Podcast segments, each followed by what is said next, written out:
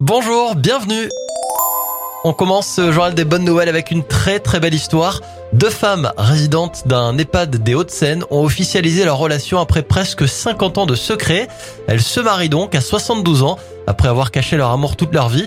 Pour marquer le coup, une grosse fête a été organisée avec euh, tous les autres résidents de l'EHPAD. Lui a failli partir en avion tout frais payé. Aux États-Unis, un chat vivant a été retrouvé dans une valise à l'aéroport JFK de New York. L'animal s'était glissé dans le bagage sans le propriétaire s'en rende compte.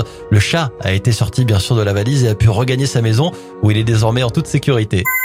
Et puis on termine avec une bonne nouvelle pour les futurs détenteurs de prothèses auditives. Une étude réalisée par des chercheurs a démontré que les écouteurs d'Apple répondaient aux normes exigées pour les aides auditives, moins onéreux. Euh, ces écouteurs Apple seraient aussi efficaces en tant qu'appareil auditif pour les personnes souffrant d'une surdité légère à modérée.